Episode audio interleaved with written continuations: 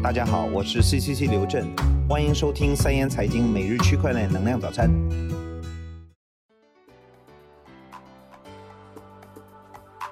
各位听众，早上好，今天是六月二十二号，星期五，农历五月初九。以下是今日行情，截止到北京时间今天上午六点整，币市行情整体走低，币安交易所行情如下：比特币报六千七百二十六点二四美元，跌幅百分之零点六五。以太坊报五百二十六点九六美元，跌幅百分之二点一五；瑞波币报零点五四美元，跌幅百分之一点一八；比特币现金报八百七十二点二六美元，跌幅百分之二点三八；EOS 报十点四六美元，跌幅百分之零点二一；莱特币报九十六点三八美元，跌幅百分之一点四四。以下是今日快讯，首先是时事方面消息。二零一八年六月二十日，中国三言财经与全球区块链基金会 Global Blockchain Foundation（GFB） 达成深度战略合作，成为其中国唯一一家战略合作媒体。三言财经联合创始人、主编杨苗与 GBF 联合创始人兼主席 Pankaj 在韩国首尔宣布，开启双方战略深度合作。GBF 是一家国际区块链组织，旨在从全球视野推进国际合作，以建立一个可持续的区块链分布式账本技术和数字货币经济交流社区。本次 GBF 决定与三言财经达成深度战略合作，是对三言财经在过去一段时间里对全球区块链技术发展和数字货币市场报道，以及在连接国际国内区块链社区方面所做贡献的高度认可。未来，三言财经将和 GBF 携手共进，打造最具权威的区块链和数字货币资讯平台。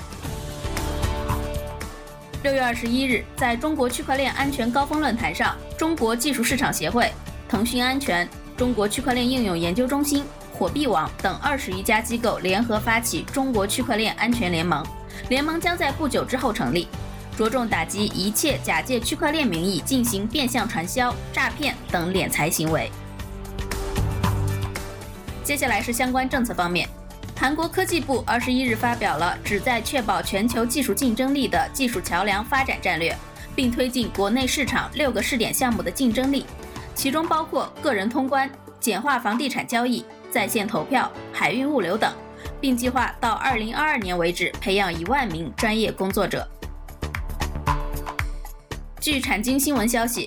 六月二十日，日本自民党中前经济再生大臣石原伸晃等议员自发召开了未来科技与金融制度战略研讨会，探讨推进区块链、AI 等尖端技术发展。韩国最大加密货币交易所 Bitstamp 公告称，此前已经宣布了三百五十亿韩元的加密货币损失，通过持续的恢复措施减少了受损数额，未来的数字预计会降低。今天将所有加密货币余额转移至冷钱包，以防止进一步损坏。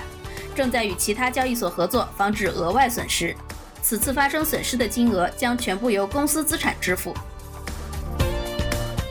韩国最高金融监管机构金融服务委员会主席崔中库周三对 Bitstamp 被攻击一事发表评论称，为了防止这种情况发生，已向国民议会提交了一份关于报告和使用特定金融交易信息的修正草案。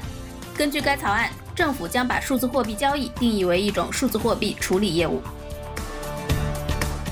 下面是相关观点。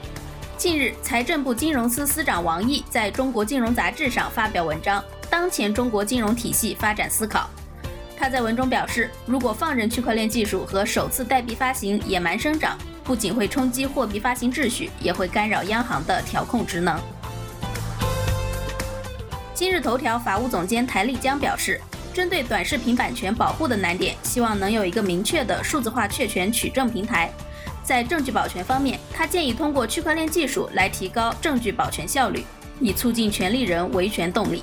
在数字化确权和取证过程中，作为版权方会格外注重确权安全性和数字登记的唯一性。最后是市场方面动态，百度区块链首席科学家肖伟发朋友圈表示。百度区块链实验室与百度云形成战略合作，百度区块链技术正式对外商业化输出。我们涵盖了公链、联盟链等多种解决方案。好了，今天的元气早餐就先到这里了。三言祝大家度过美好的一天，明天见。